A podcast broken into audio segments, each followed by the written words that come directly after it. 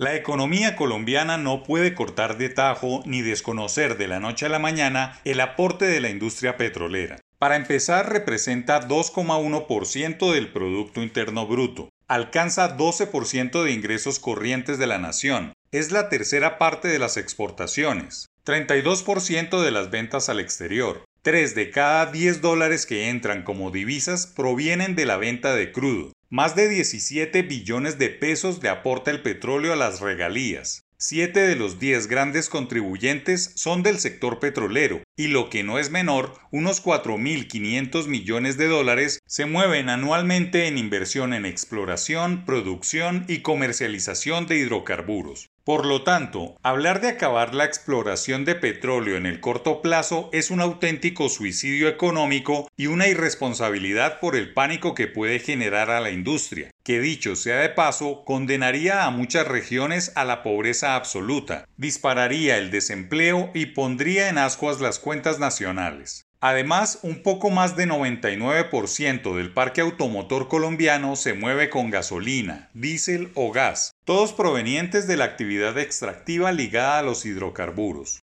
No se puede cortar de tajo la espina dorsal de la economía colombiana, simplemente para sintonizar el discurso político vendedor de verde y sostenible con las nuevas generaciones que pesarán en la votación. Claro que es un deber como país económico y social buscar nuevas fuentes de energías renovables que pesen más en la matriz energética nacional, tal como lo está haciendo Ecopetrol al entrar con grandes inversiones en varios negocios de energía solar y eólica. Pero para llegar a un buen nivel de reemplazo se necesita que pasen más décadas y Colombia pueda moverse en la matriz económica con el agua, el sol y el viento, en detrimento del carbón, el petróleo y el gas. No obstante, este último combustible, muy ligado a la misma extractividad, es universalmente usado como transicional, de tal manera que poco a poco se vaya desmontando la industria que ha movido al mundo desde hace 150 años y que le ha permitido a los países productores mejorar su calidad de vida.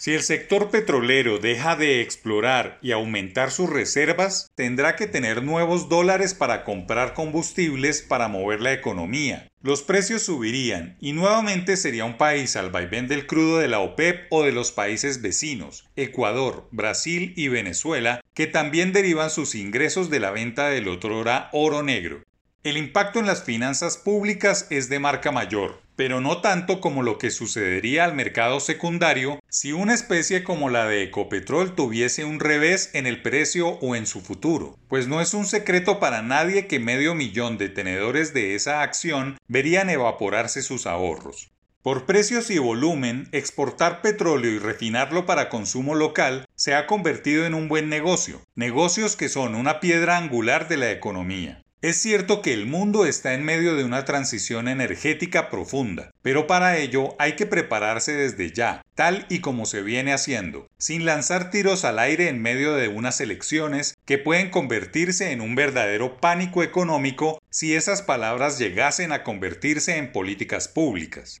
Es muy loco pensar en una economía colombiana sin petróleo.